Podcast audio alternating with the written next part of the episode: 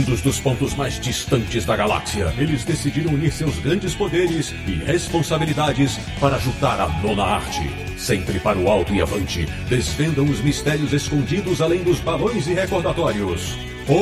Tatis, você queria um podcast sobre quadrinhos? Achou! Bem-vindo ao Confins do Universo.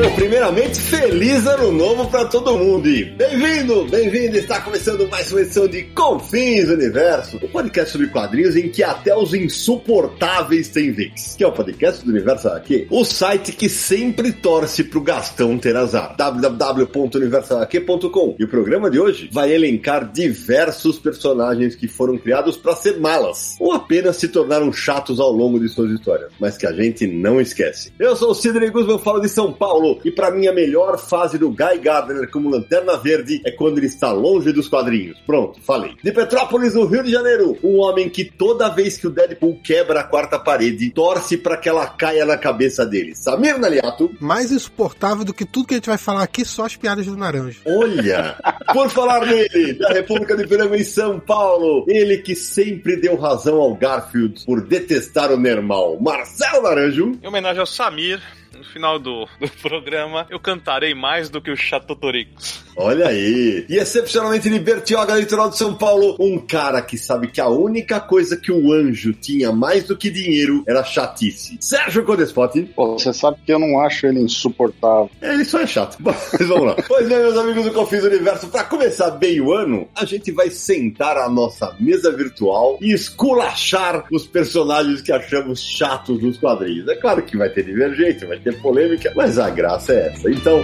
vem com a gente.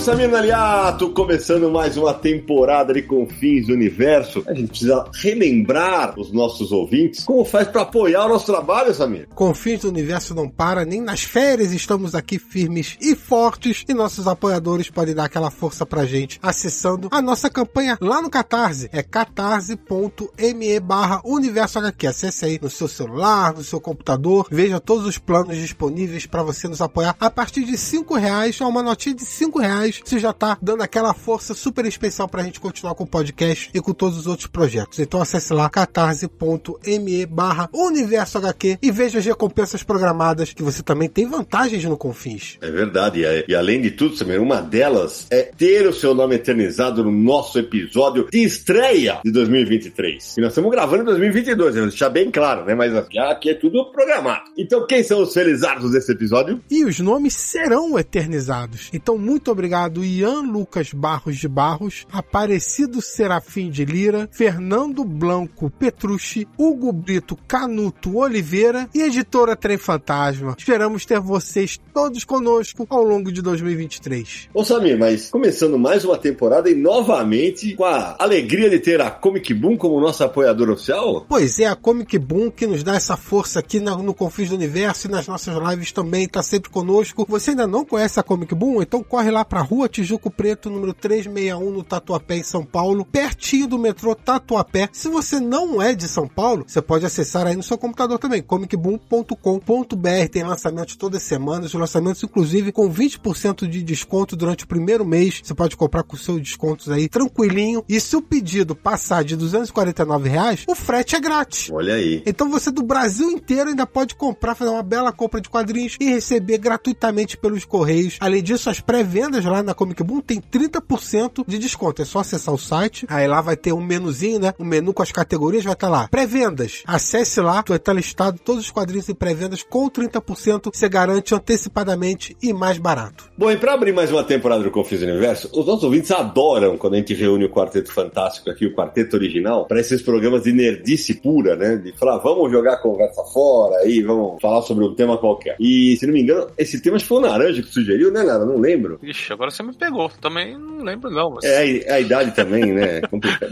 Eu também não lembro, Naranja. Foi uma ideia coletiva do grupo que surgiu assim. A ideia tava pairando no ar, a gente foi lá e pegou antes de todo mundo. É, não sei quem foi também, pra falar a verdade. É, eu, eu sugeri o próximo, isso eu sei, com certeza. É, isso é o próximo. A ideia é tua mesmo, é verdade. É que eu também não tô lembrando mais porra nenhuma. Nem lembro qual é o próximo, depois a gente vê. É, mas a ideia é justamente essa. A gente vai elencar aqui e conversar por que, que esses caras são chatos, malas, insuportáveis, por que, que você não gosta tal. E evidentemente vai ter polêmica, vai ter discordância, porque, como a gente falava na pauta, né? Alguns personagens nasceram com o intuito de serem insuportáveis, né, Samir? É, duas coisas aí. Primeiro, que vai ter um monte de gente depois xingando a gente. Como você pode achar esse personagem insuportável? Eu adoro! Ah, vai, vai mesmo. Gente, desculpa, mas, né? E o outro lance, assim, tem personagens que foram criados com o papel de serem insuportáveis, de serem chatos. É. E tem outros que foram criados, mas a gente acha eles um saco. Então tem as duas coisas, né? Exatamente. Então vai ser uma diversão, porque o que o Sérgio pode achar, como eu já brinquei na abertura do Anjo, que eu achava um mala sem alça do caramba, né? E o Sérgio falava que não, então já tem aí um prenúncio de, de discordância. Então vai ser divertido. E não é só isso, né? Às vezes a gente tá, vai estar tá falando de uma série fechada ou de algo do tipo, e, e não é pra estender pra série a ideia de ser chato. É aquele personagem, naquela característica, ele ali tá sendo um mala sem alça. É, basicamente. É isso. Aliás, eu separei alguns que são de determinadas fases. Olha aí, Uhum. já, fica a dica aí. É, isso acontece muito sim, de. Porque assim, tem personagens aí que vão ter o quê? 60 anos de história nas costas. Então tem umas fases que o cara. a às vezes a maior parte dos 60 anos é um saco. Mas teve uma história que foi legal. Enfim, isso acontece. É isso mesmo. Então quem quer começar? Vai. Em homenagem ao tema, eu sugiro que o Naranjo comece. Puta merda. Não, eu começo, eu começo. Ah, vai ser chato as coisas que eu vou falar, isso sim. Então vai você, vai, Nara. Vai, vai. Não, deixa o Sérgio. Não, o Sérgio falou que ele queria começar. Vai lá, Sérgio, manda aí. Eu começo com o insuportabilíssimo Sr. Missisplique, sei lá como se fala o nome dele, aquele inimigo do Superman. Puta, você tá- já tirou da minha lista aqui, é isso mesmo. Puta merda. Porque esse personagem é um mal assim que não tem descrição. Um personagem chatésimo. Concordo em gênero, número e grau, Sérgio, porque a fraqueza dele, o Superman tinha que falar, o Mr. Mixiplit, que sei lá, acho que é assim que fala, né? Pô, você tinha que falar o nome dele ao contrário, ou escrever, ele, ele tinha que falar o nome dele ao contrário pra poder voltar pra dimensão dele, né? E ele também teve fases diversas, né? Era de ouro, Sim. era de prata, era moderno, até que o, Moore- o Alan Moore faz aquela história onde ele é. ele é perigosíssimo. Cara, ele é um, é um ser mágico que surge do nada e apronta travessuras com o Superman enchendo o saco do Superman. É isso que é o papel dele. E era mais naquela época. Claro que depois tem histórias que isso muda um pouco. A história do Alan Moore, né? É o que aconteceu ao Homem de Aço, o Mixoplick que tem um papel importante e diferente desse papel primordial dele. Mas ele é um pé no saco, né? Um personagem criado pra encher o saco no Superman e, enfim. Pra quem é ouvinte mais novo, de repente não conhece, ele foi criado em 1944 em Superman número 30. Foi criado pelo Jerry Siegel e pelo John Schuster. É, então, quer dizer, é, é logo é, é nos personagens ali do comecinho e tal. E, puta, eu vou te falar, ele teve versões de desenho animado. E ele tem inclusive uma versão no Superman Animated. Sim. Que eu vou te falar que aquele desenho eu não achei tão insuportável, pra falar a verdade. Por incrível que pareça. Mas você vê, ele é usado quando eles querem contar uma história mais leve, mais divertida, mais, né? uhum. Nessa mesma pegada aí do Mixoplick, eu, eu incluiria também o Homem dos Brinquedos, outro vilão do Superman que eu acho chato pra caramba, assim. Não, É. não tem. não- cara, é aquela coisa, é a criançada, o cara faz os brinquedos que. Aí o equivalente Marvel do, do Eu ia falar, eu ia falar, eu pensei que o Samir ia levantar a bola pra falar da, da cópia da Marvel, né? Da cópia, que é o Homem Impossível, né, Sérgio? o Homem Impossível. É insuportável também. É, e que é também, curiosamente, criado por Stan Lee e Jack Kirby, em Fantastic Four número 11, que é insuportável. Eu vou falar pra você que tem uma história divertida desse personagem, que é um especial dos Novos Mutantes com desenho do Arthur Adams, Uhum. que como tem o Warlock, vira meio que uma gozação, porque o Homem Impossível vira um negócio, o Warlock vira um outro negócio, então acaba ficando um- uma coisa de humor ali. Acho que é a única história que eu não achei ele insuportável, mas todas as, as outras aparições eu tenho vontade de queimar a revista. É, ele, é porque, ele, se eu não me engano, ele conseguia deixar o corpo, transformar o corpo dele em qualquer coisa, né? É. Ele é do, eu lembro que ele é do planeta pop-up, né? começa daí, é. Já começa daí, né, velho? Então, e o negócio dele é que ele não gostava de tédio. Era disso, era esse o lance dele. Então, só que ele, ele assumia qualquer forma. E assim, eu lembro que. Puta, cara, eu achava ele chato pra caramba, velho. Tem uma, é, algumas aparições que o pessoal diz que classifica como cômicas com o surfista prateado. Eu diria que são tragicômicas. Eu não, nossa, não, não, esse personagem não me desce, cara, não vai também. Pô, e os dois já se encontraram no crossover da DC com a Marvel, no Superman e Surfista Prateado. Teve o roteiro do Jorge Pérez e a arte do Ron Lin. Eles fazem lá uma aposta trocando de alvo, né? O Mixopitalik vai atrás do surfista, enquanto o Homem Impossível vai atrás do Superman, mas aí no final eles acabam brigando entre eles, aí durante a luta assumem a forma de outros heróis e vilões, aí tem Hulk, Apocalipse, Batman, Cíclope, Wolverine, Mulher Maravilha, Lobos, Galactus e por aí vai. E outro nessa linha que eu também detesto é o Beyonder. É, esse daí, mas esse daí não foi criado pra ser insuportável. O Beyonder da Guerras Secretas? É. Ah, mas nas Guerras Secretas eu não achava ele insuportável, sabia? Então, mas a segunda participação do Beyonder, que é aquela Guerra Secretas 2, né? Que ele vem pra Terra e não sei o que, eu acho ele muito chato. Ele quer aprender a ser humano e não sei o que. Eu acho ele insuportável naquelas aparições, com aquele terninho branco dele, tem condições. É, não, é de verdade. Na primeira eu achei só um tonto, né?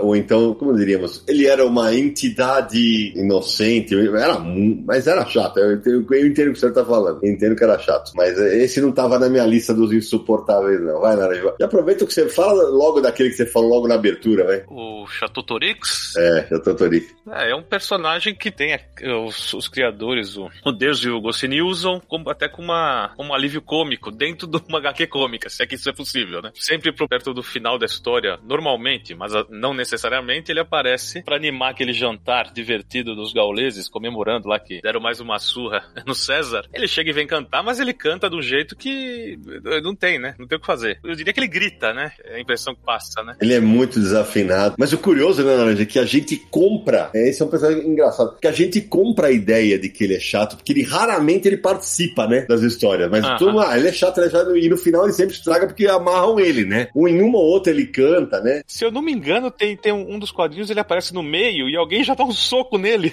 Coitado. Eu acho que é o Peixeiro, se eu não me engano, ou o Ferreiro, um dos dois. Ele chega e já leva um supapo pra não ter chance de cantar e o ele não tinha feito nada, absolutamente. Então, mas, mas ele, ele funciona como escada para as outras piadas, né? Ele é um personagem que é construído para ser chato e funcionar de escada. Eu, eu acho que ele é muito, muito na linha da Castafiore, né? A Bianca Castafiore do, do Tintin, que ela também é cantora de ópera e ela também canta com aquela voz que quebra até vidro, né? E, e é um personagem que é muito similar nesse sentido e ela sempre tem um alívio cômico em relação ao, ao Capitão Haddock, porque ela não consegue falar o nome dele certo, então todas as vezes ela fala o nome dele de uma pronúncia diferente, com uma grafia diferente no balão, né? E ela serve de escada para uma série de coisas, né? É, e, por exemplo, o Chatutorix, ele é, ele é classificado como o bardo mais chato da aldeia gaulesa, né? Mas aí, é, mesmo quando eles vão pra batalha, o Chatutorix não aparece, né? Não, ele às vezes aparece, mas ele quer sempre, em vez de lutar, cantar. Eu acho que tem algumas cenas que ele bate nos outros. Rapaz, eu tô tentando lembrar, te juro. Te juro depois os nossos ouvintes me, me ajudam aí, mas eu te juro que eu não lembro. É, mas eu também teria que consultar os álbuns para jurar para você. Mas ele tem algumas histórias que ele participa um pouco mais. É, é verdade. Esse é chato mesmo. A chatice tá no nome, tá mais escancarado impossível, pô. É verdade. Mas como é que é em francês, é? Cacophonix, que é de cacofonia, né? De cacofonia. Aqui no Brasil virou chato, né? Você vê como é que é, né? É. Mas, mas uma, uma, uma adaptação, uma adaptação interessante.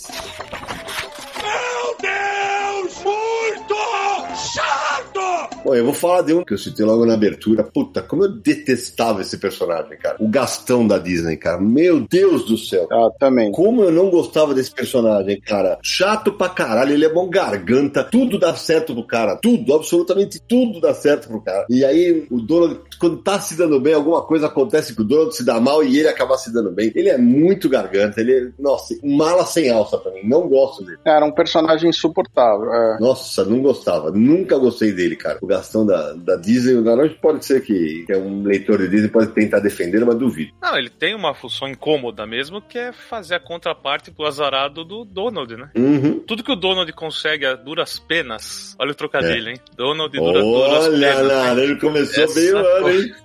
o Gastão consegue se abaixando no chão e pegando um bilhete premiado que tava ali perdido, né? E, e aquilo incomoda o dono de tal maneira. Claro. E até nós, né? Que o dono fala: eu vou aprontar com esse cara. Mas normalmente nada dá certo, né? Durante a história. Porque a gente pega as dores do Donald, né? É isso mesmo. Sim, porque o outro, além de tudo, ele é folgado, né? É, o Gastão. é. Ele é folgado. Ele, ele reclama de coisa boa, porque ele quer coisa melhor e tudo sem ter trabalho algum, né? Então faz um contraponto bacana com o Donald em histórias que, veja só, embora ele seja chato, a gente lembra dele por ser chato. Ah, E, e foi criado pelo genial Karl Barks, né? Em 1947. O nome dele original é Gladstone Gander. E tem uma frase aqui no, no Guia dos Quadrinhos, que eu separei na pesquisa, que o, o Barks fala da esposa dele. A esposa dele odeia. Fala assim, ela o odeia. No lugar de um vilão ou criminoso, muitas vezes prefiro usar o Gastão pra criar problemas pro Donald, ele falou. E ele contava que a Garé, que era a esposa dele, odiava o Gastão. Estou com ela, estou com ela. É, não dá pra não estar. Nossa, era muito malo. Mas, mas esse é aquele que foi criado com esse objetivo, né, Zé? Sim. Esse é o cara pra- é criado pra gente odiar. Então, era isso. Agora, um personagem que não foi criado pra gente odiar, que foi citado na abertura e que eu odeio, que eu realmente acho um saco, um porre, é o Deadpool. Ah, tava na minha lista. É, eu também não gosto. Eu não gosto também. Acho insuportável. Ê, Treta! Agora, agora vai aparecer as viúvas aí. não, ele, veja, ele tem legião de fãs. Legião de fãs. É mais ou menos o dobro do pessoal que gosta das piadas do laranja. agora, que, o- agora o bicho vai pegar. Nossa, eu também não gosto, cara. Eu também não gosto. cara. Ah, mas ó, o Deadpool é um personagem que. Engraçado porque o Deadpool teve uma mudança aí na, desde que ele foi criado. Né? Ele era um, um vilão dos X-Force, dos Novos Mutantes, X-Force e tal. Ele era um vilão tagarela, mas ele não é- tinha essas características de humor exagerado, quebra de quarta parede, nada disso. Isso foi posterior, outros autores que começaram a, a explorar esse lado do personagem, que é o que fez sucesso no final das contas e levou pro cinema e tudo mais, né? Hoje as pessoas conhecem o Deadpool por brincar com a quebra de quarta parede, com todos os clichês serem zoados, né? Esse tipo de coisa. É exatamente isso. O Deadpool é um personagem do Rob Liefeld e do Fabiano Cienza, né? Mas quem fez esse coisa que o Samir tava falando dele ter o negócio da quarta parede, fazer sucesso e tal, foi o Joe Kelly. É aquele humor mais exagerado, mais escrachado, né? É, porque o, o Joe Kelly simplesmente pegou um personagem que se levava a sério e transformou num personagem que não se leva a sério. Que ele era um amontoado de clichês insuportável. Né? E aí ele simplesmente sacou que não tinha o que fazer com aquilo e transformou num negócio de humor e apelou para essa situação onde a quarta ele quebra a quarta parede, fala com o público e tal, que não era uma ideia, na verdade, inclusive muito nova nem nada. A She-Hulk já tinha tido É, a Mulher Hulk, o John Byrne tinha feito com Mulher Hulk antes, Grant Morrison com Homem Animal, um monte de coisa. com a mulher Hulk a, a mesma coisa, mas ele, ele entendeu que era uma maneira ótima de lidar com o personagem e o personagem alavancou a partir daí, né? Ele, ele realmente deslanchou a partir daí. Mas mesmo assim, é um personagem que eu tenho sérios problemas, assim, sérias dificuldades para aturar o personagem. Eu também não gosto dele, mas tem dois filmes do personagem. Ele tem videogame pra cacete. O terceiro vai sair agora. É o que eu falei, tem público, porque veja, eu tava, tava lembrando, ó, tem o Deadpool, né, normal,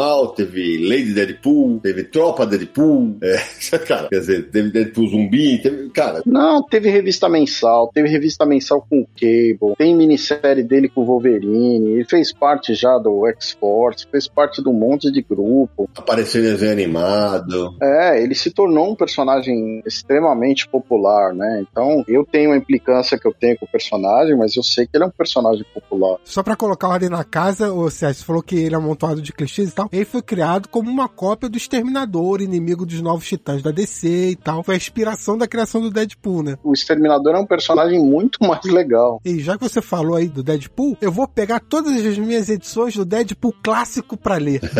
Aí piorou. Mas o problema do Deadpool é justamente a superexposição, né? Quando começam a sair muitas e muitas e muitas histórias baseadas em uma quantidade pequena de piadas, né? Fica uma coisa meio repetida e aí começa a ficar sem graça. Teve algumas histórias dele que eu li que falei, ah, Não tem graça. Gente, olha, atenção, senhor Deadpool, você viu quem está tirando sal do seu humor? O Marcelo Naranjo! O Marcelo Naranjo! Agora não. Preparem os haters, vão atacar o Naranjo. Mas, Naranjo, esse problema da superexposição dos personagens é o, person... o mesmo problema que o Superman teve, o Batman teve, o Aranha, o Wolverine, os X-Men, todos esses personagens que acabam tendo cinco revistas, é um problema de superexposição. Mas no caso, o Deadpool, ele já não era um personagem assim que merecia tanta superexposição, mas de repente ganhou o público, os caras encheram de ganhar dinheiro. Ah, ele caiu no gosto do público. Inegavelmente, ele tem um público que gosta. Até, de repente, ó, não dá mais pra ter cinco séries, vamos deixar uma, ou vamos, né? Foi isso, né? Caiu no gosto pessoal mesmo. Eu vou falar de um personagem que não é. não foi criado para ser um chato, para ser um incômodo, mas nunca me caiu bem como leitor, que é o Jason Todd, o segundo Robin. Ah, sabia que aparecesse. É assim, ele foi criado meio que como um personagem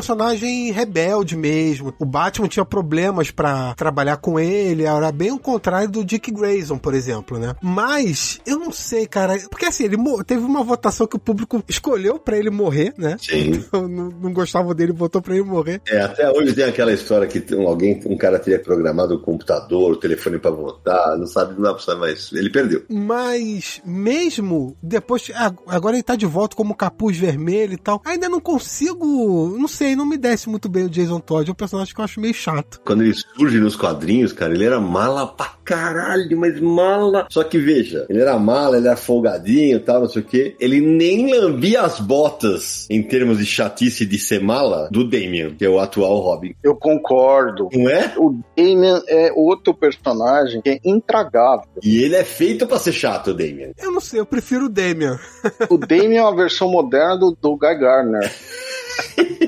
Olha, agora você ajoelhou, porque ele é mala pra cacete. O Guy Gardner a gente vai falar daqui a pouco, não vamos atropelar. Mas é porque o Damian, ele é um personagem para ser. Ele é um personagem para ser polêmico, né, Samir? Porque é o filho do Batman com a Thalia, né? É o cara que tem o ego grande, acha que é o bom, que é o melhor e tal. É, ele tá acima de todo mundo, ele, ele não tem o mesmo, o mesmo, os mesmos parâmetros morais do pai. É, enfim, é um personagem que tem uma arrogância que cansa a paciente. Talvez herdada do avô, que é o Hazal Ghul, né? Sim, exato. É, ele foi criado pelo Hazal Ghul e pela Thalia, né? Então ele tem, as convicções dele são diferentes do Batman e é por isso que teve uma dinâmica interessante ali no começo, quando ele começa a agir como Robin morando com o Bruce Wayne. E é, o curioso é que durante décadas, né, quando saiu a, a, a graphic novel do Filho do Demônio, aquela graphic novel durante décadas não foi considerado cânone. É verdade. Aí o Grant Morrison decidiu que não, decidiu vamos trazer o personagem para dentro do universo DC e até aquele começo daquela série que tinha o Dick Grayson como Batman e o Damian como Robin, eles até exploraram alguns elementos ali que eu achava divertido e tal. É, talvez seja o um momento que eu acho ele menos insuportável. E aquele começo, sabe, quando ele aparece, logo que ele aparece, pô, aquele quase mata o Dick Grayson com um golpe no, no pomo de Adão, assim, puta caralho, vou te falar, quer dizer, o Batman, o, o Dick Grayson enfrentou lutadores como, por exemplo, o Exterminador, né, que a gente falou, né, e nunca foi atacado ali. Falei, caraca, é, bom, tudo bem, vale, vale pela fantasia. Vai. Sim, mas é um desses personagens que deve ter seus fãs, né? Mas pra gente ele tá sempre do lado errado, né? É, ele é chatinho, ele, mas, é, é, é, mas esse que eu te falei, eu acho que diferente do Jason Todd, esse foi criado pra ter esse ponto. Tá, o Jason Todd, acho que talvez não tivesse sido criado com esse fim, como o Samir falou, porque era pra ser um Robin diferente. Mas aliás, o personagem Robin é um personagem que sempre teve a sua divisão, né? Um monte de gente odiava o Robin. Quando o Dick Grayson deixa de ser Robin por causa disso, o Batman fica solo. Aí começa a vir um monte de tentativa de repor o Robin, né? Principalmente porque a versão do Cavaleiro das Trevas que tinha o Robin, que era menina, não era tão odiado. Verdade. E eles tentaram outros Robins. Então, mas sabe qual é o problema do Robin? O problema do Robin é que ele é um personagem que ele conflita muito com a essência do Batman. É isso aí. O Robin foi criado para trazer crianças para ler o quadrinho do Batman. O Batman, se você pegar as primeiras histórias do Batman, cara, na primeira história o Batman é, é sombrio pra caramba. Ele pega uma arma, ele mata o vilão. Tem tudo isso na, no, no, Batman. E a história vai ao longo do tempo sendo amaciada e tal. Introduz o Robin, vem a criançada, era de prata. E aí até tem aquela série de, de 66, né? Que é bem humor e tal. Mas a essência do Batman é um cara sombrio, é um detetive, lida com muita violência. Então o Robin é um personagem que conflita muito com isso. Por isso que ele é tão polêmico aí na. Pô, no cinema pouquíssimas vezes coloca o Robin, né? E é muito louco, né, sabe? Porque os fãs, os fãs mais hardcore do Batman não gostavam do Robin, enquanto a molecada adorava. E é um, um personagem feito para ser o, o, solitário, né? O vigilante solitário. Mas a maioria das pessoas curte o Nightwing, né? O Asa Noturno. É, exatamente. Eu mesmo acho um personagem muito bom. Você vê que é curioso, porque é, é o Dick Grayson. O Asa Noturna todo mundo curte, mas o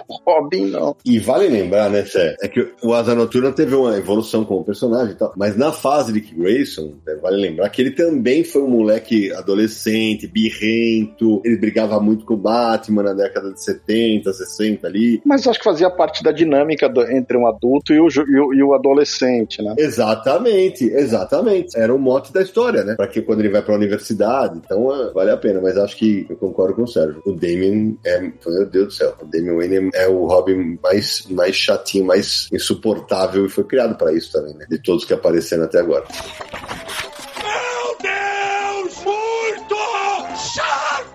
Agora, já que a gente falou de polêmica, eu vou falar de uma polêmica naranja, que essa aqui, essa eu vou arrumar pra cabeça, cara. Essa eu vou arrumar pra cabeça. Porque eu acho esse personagem um chato de galocha. E, mas vai ter, mas vai ter gente, vai. Shinji Ikari de Evangelion, velho. Malandro. Eu não vou entrar no robô! ah, viu? Eu não vou entrar no robô. Mas o mundo vai acabar, mas não vou entrar. Mas eu não quero entrar e acabou. É, é, tudo bem, é, tem gente que defende, não, é que ele é só um cara sensível, romântico. Puta merda, mas tem hora que ele é tão autodepreciativo, cara, na relação com o pai dele, que eu tava editando na época da Conrad, quando a gente lançou, agora tá nas ruas do JVC, que eu falava assim, pelo amor de Deus, desgraça, sai dessa letargia aí, vamos despertar, não sei o que e tal. Só que eu entendo que era a construção que o personagem foi criado para ter, né? Então, mas esse personagem, cara, e eu, eu sei que tem uma divisão gigante dos fãs da internet. Tem gente que adora e tem gente que odeia. Sidão, existe até meme. Shinji entra no robô. Tem mesmo? tem meme. Tem, tem, vídeo no YouTube sobre isso, pra ele entrar no robô. Mas é um dos grandes clássicos dos mangás, o Evangelion, né? E acho que a pegada é essa mesmo. É, ele é um pré-adolescente, praticamente, e ele tem problema de relacionamento sério, que o pai sumiu, largou. O pai dele é um bosta, né? O pai dele é um bosta, falar português claro. O pai dele é um bosta. É, então é uma situação complicada onde ele tem um psicológico abalado em função desse relacionamento, e isso é passado. Ainda falar, entra no robô aí salva o mundo, né? É, salva o mundo. A responsabilidade agora é toda sua. Joga, joga o peso das costas dele, né? Então acho que isso faz parte do cânone desse mangá. Exato. O lance dessa, da construção desse personagem é justamente o fato de que ele, ele raramente toma decisões, né? É, então fica naquele negócio, ah, é, porque ele é chato, porque não tem. Mas é, é a construção dele. Então o autor foi muito feliz, né? Quando construiu, porque nesse aspecto ele conseguiu fazer um negócio, ó, funcionou, realmente funcionou, né? Então, aí acho que tem, aí vale dizer que os criadores são Hideaki Anno e Yoshiyuki Sadamoto, né? Eu vou voltar para fora dos mangás e vou falar do maior mala da Marvel de todos os tempos. O nome dele é Rick Jones.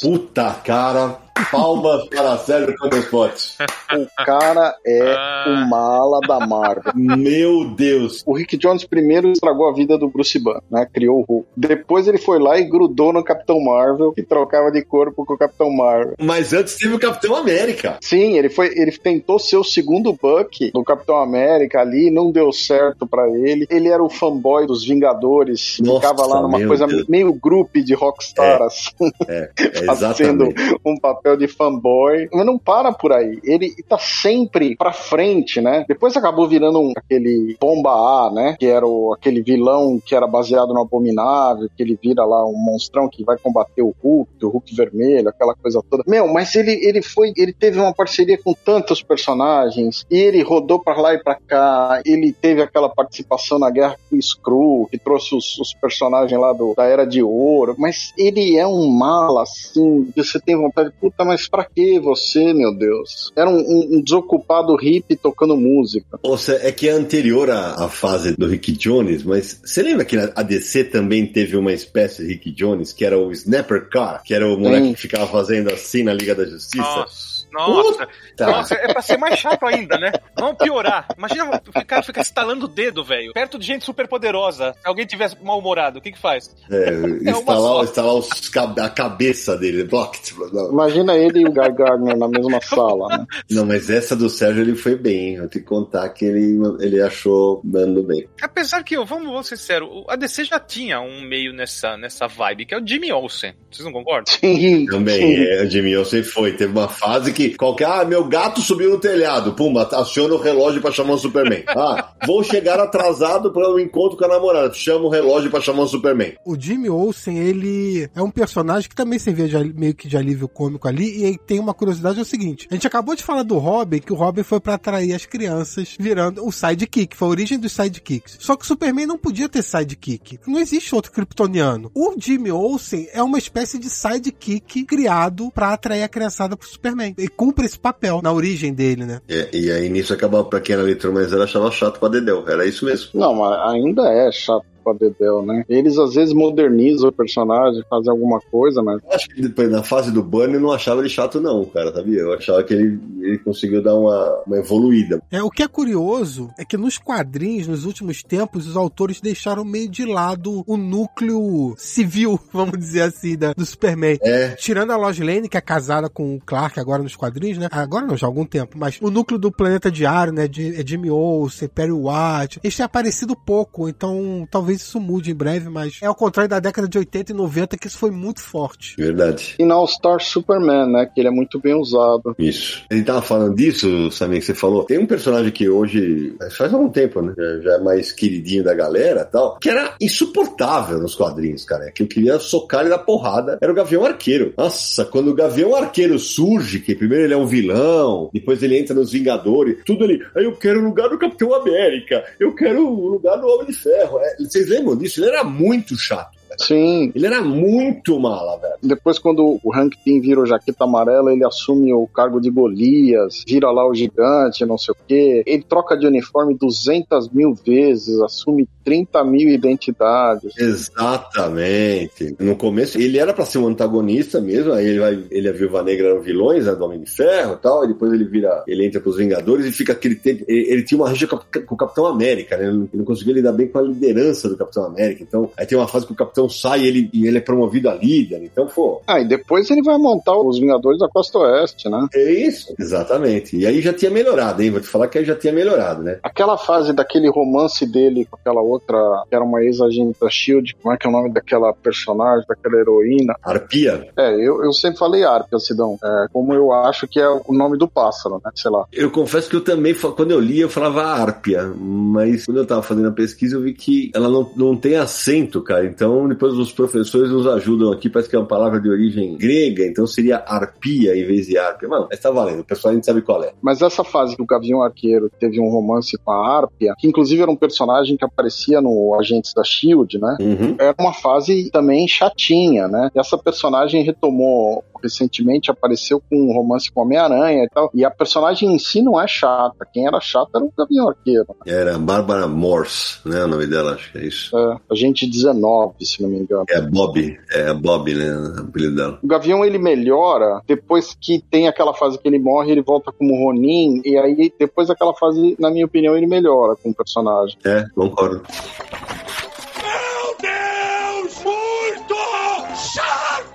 Bom, então já que o assunto foi rapidamente língua portuguesa, eu vou falar sobre um personagem que começa com Ha, que nem a harpia. Porque eu gostei, porque se o galo canta, harpia. Então faz mais sentido essa grafia que a gente descobriu agora. Nossa. Mas o, ele começa com um Ha, olha só, que nem a harpia, o Hank Pym, que é outro chato. Nossa. Né? Não do cinema, mas dos quadrinhos tem os momentos chatos dele, né? Na fase que ele agride a, a Vespa nos Vingadores, que ele é um puta marido abusivo, ele não é chato, ele era, era um escroto mesmo, ali era um escroto. Ah, sim, sim. É. E ele era esquizofrênico, né? Assume identidade de jaqueta amarela. É, isso. Nossa, ele era realmente. No começo ele era bem chato, realmente era bem chatinho. Ele é responsável pelo Ultron. Depois ele se, o Ultron e ele se fundem num personagem só. A Marvel, não sei se já separou, separou, não sei o que aconteceu mais. Mas vou te contar que ele, como Hank Pym, acha, mas vou te falar que eu gostava do herói, o gigante, cara, do Homem-Formiga. Sempre gostei do, do, herói. É que eu fiquei com o body dele nessa fase que ele tá se separando da, da Vespa, da Janet. Esse, agora, um dos que era dos Vingadores, que era. Esse era mala, mala, mala, e pra mim não melhorou nunca, é o Mercúrio. Nossa senhora. Pô, tava na na minha lista, Mercúrio. Acho que tá na lista de todo mundo. Que personagem chato, cara. Pode falar, Samir, porque puta, como esse cara é chato, velho. Eu não consigo lembrar de uma história que eu tenha lido e falo, pô, que legal que o Mercúrio tá fazendo. Eu falo, Nossa, é cara. muito chato. O cara não faz nada. Olha só, o Mercúrio, até no cinema, ele entrou pra morrer. A feiticeira escarlate tá lá até hoje. O Mercúrio morreu na primeira. Ele alterna entre ser um vilão chato e um herói chato, né? E se você pensar que aquele Dinastia M aconteceu por causa dele, Pô, é bem lembrado. É bem lembrado, né? Eu acho que o Mercúrio é um personagem meio perdido dentro do universo Marvel. Eles não sabem muito bem o que fazer com ele, ao contrário da feiticeira escarlate. Até assim, ele, ele- eles são filhos do Magneto. Sim. Ou eram, né? Agora não sei se são mais, agora. É, é, a Feiticeira Escarlate tem um papel dentro do, do universo Marvel, teve sagas com ela, ela fez parte dos Vingadores, teve uh, relacionamento com Visão e tal. O Mercúrio, ele meio que passa e tá lá junto e passa. É meio estranho. ele tem um poder que, que hoje em dia é, é comum demais, que ele é super rápido. Tem um trilhão de personagens que são super velozes. tá? Ele não é, não é original, então a originalidade dele está entre ser filho do Magneto, ser um mutante que preferia não ser um mutante às vezes, e de ser essa coisa, às vezes eu sou vilão, às vezes eu sou herói, e, mas eu sou essencialmente chato, né? E nessa fase né, que eu falei do Gavião Arqueiro no começo ali e tal, com os Vingadores, que é quando ele entra também na equipe com a Feiticeira Escarlate, cara, ele, ele era insuportável. Ele era, insu- era ele e o Gavião Arqueiro enchendo o saco. O Capitão América parecia uma babá dos caras. né? Era um negócio assustador, cara. Eu diria que é um personagem que não melhorou, não evoluiu, continua sendo chato. Eu não vejo redenção nesse personagem. Né, Esse, não, esse não, não melhorou nadinha, nadinha. Alan Moore precisa voltar a escrever quadrinhos pra o Mercúrio ter uma redenção. É. Eu- O Malamur ia matar ele, assim, logo de cara. Ia redimir o personagem, morre logo. Ah, então, deixa eu falar um, porque eu vou voltar pros mangás, como o Sidney já falou de um mangá, eu vou falar de outro. Vai. Ai, vamos ver se ele vai falar que eu tô na minha lista, porque esse é muito chato, vai. Kobe de One Piece. Esse é chato pra caralho. Puta E- que pariu, velho. Ó, eu, eu sei que esse personagem. É porque assim, todo mundo sabe que eu tô lendo One Piece. E o Kobe é um personagem no início, mas depois ele volta, né? Adulto e tal. Eu tô falando do Kobe no início, que o, o Luffy descobre lá nas primeiras aventuras dele. Cara, é um personagem que só sabe gritar, chorar, abrir o berreiro, abrir a boca. Faz mais nada. Que coisa insuportável que ele é. Exatamente, ele é muito mala, cara. Nesse começo ele é muito chato. E aí ainda tem aquela choradeira danada de, de escorre nariz, escorre, escorre tudo. Todo quadro que o Kobe aparece é ele com a boca aberta gritando alguma coisa com os olhos arregalados. Tudo. É- é- esse é o papel do Kobe no início de One Piece. Não sei se depois como é que se tem uma redenção, mas. E aí o Ishiro Oda, ele exagera. Não quer você tá no começo depois, beleza. Mas eu pensei que você ia falar de outro dos mangás, que, cara, esse daí, vou te falar, cara. Tudo bem que eu conheci no- nos desenhos animados, eu sei que tem nos quadrinhos também, cara, mas esse daqui, Ash Ketchum, o Ash do Pokémon. Puta moleque chato dos infernos, velho. Até meu filho que agora cresceu, que jogou Pokémon a vida inteira, comemorou que agora ele vai. Finalmente ele, ele ganhou, ele foi, virou mestre Pokémon lá, até que enfim. Ô moleque chato dos infernos. Se não fosse o Pikachu, rapaz, ele era muito mala. Mas é pior que ele é aquele chatinho da insistência, sabe? De, "É, isso aqui." Mas esse daqui também não vai pra mim, não. né? Esse aqui não dá. Bom, eu vou voltar pra polêmica e falar do Guy Gardner. Agora vai. Agora vou até me ajeitar na cadeira. Ah, bom, porque esse estava na minha lista também. Ele, sem dúvida, é o mais chato dos Lanterna Verde. Mas a gente sabe que ele foi construído também para ser esse personagem chato. Ele é aquele inconveniente, o herói inconveniente. Às vezes ele é machista, sexista, ele é burro, tem aquele temperamento de machão dele, de eu vou resolver tudo no tapa agora aqui. Isso fica muito bem usado e muito divertido na fase da liguinha, que o Sid- Sidney fala, mas que é a, a liga do, do Kate Giffen, do Al Gordon e do DeMatteis, né? Nessa fase, na liga, o Gardner, ele tinha aquele confronto, ele era o cara que ia confrontar o Batman, que era o cara que ia desobedecer todo mundo, Que ele queria ser o líder. ele era o cara que ia pentelhar as moças, ele queria não só ser o líder, mas ele era o garanhão da equipe. Cara, o melhor momento da vida desse cara nos quadrinhos é levar um soco no nariz do Batman, cara. É o melhor momento da vida dele. Exato, e aí tem aquela fase que ele era todo meigo, romântico, ele se apaixona pela gelo e fazia aquelas coisas, até chegar aquela fase do lobo. Que é logo depois do soco. É logo depois do soco, e aqui vale um parêntese. Quem leu na fase da Abril período formatinho, quando ele leva o soco, ele ficou efeminado. Sendo que no original ele ficou educado, meigo. Ele não era um personagem afeminado, ele era simplesmente, digamos, um, um homem até meio romântico, assim, sabe? Isso aí, é isso aí. Olha, o Guy Garner é curioso porque ele é um personagem que é daqueles tipos que a gente falou no início, que ele foi criado para ser o personagem chato. Ele, se você lê a Liga da Justiça da a Liguinha, né, humorística e tal, ele é o chato do grupo, ele é o, é o mala, ele tem esse papel. Mas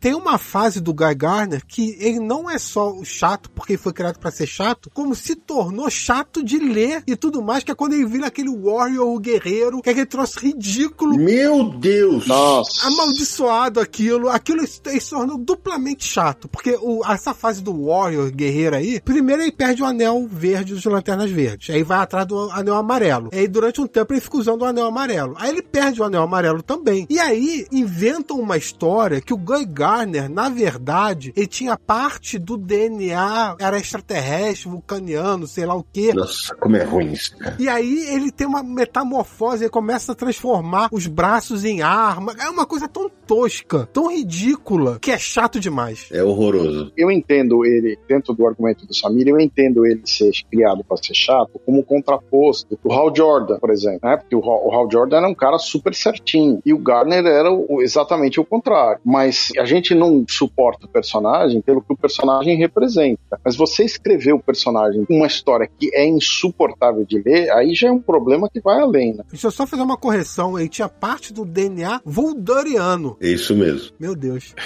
Mas eu lembro quando o Guy Garner era introduzido e tal, vocês lembram que a história é que o anel, antes de ir pro Hal Jordan, teria, iria para ele, mas ele tava em coma, não é isso? Puta, já nem lembrava mais disso. Tem, tem essa história aí, depois ele volta como lanterna. Isso é um retcon, né? Exatamente, é um retcon. É um retcon que eles fazem para justificar o Guy Garner aí entrando aí. É, os Guardiões escolhem tão mal, porque, meu, o Guy Garner, ele sempre foi aquele idiota dos filmes americanos, que é o fortão da turma. É. Ele era o Flash Thompson do Homem-Aranha. Ele era o cara que no filme de futebol americano vai bater no cara que é mais fraquinho. Ele era isso. No Karate Kid ele era o loiro. Isso, exato. É isso aí. Como você falou, foi um personagem criado para fazer polêmica. Na fase da liguinha, tem inclusive uma passagem que fica meio ali no ar ali, que ele teria tocado numa das heroínas sem permissão. Aí foi, na época não gerou nada, aí os caras puxaram isso de volta, mas acabou que não. É, ele é. O perfil dele é um personagem babacão mesmo. Ele é um escroto, ele é um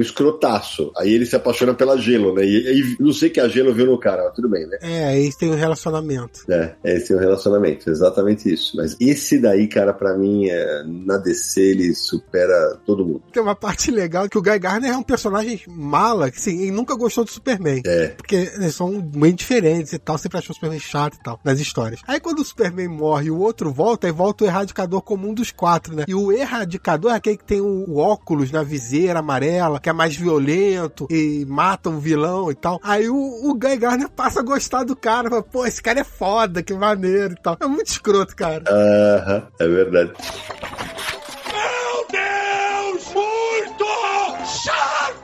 Agora, o Lobo, por exemplo, é um personagem que eu acho que eu gosto do Lobo, mas você precisa ter um escritor excelente pro Lobo, senão ele é enfadonho de ler. Não admito que você fale mal do Lobo. eu não acho o Lobo um personagem chato. O Lobo chato seria o dos 952, aí eu apoio você. Não, esse aí não é chato, esse daí é insuportável. Então, insuportável.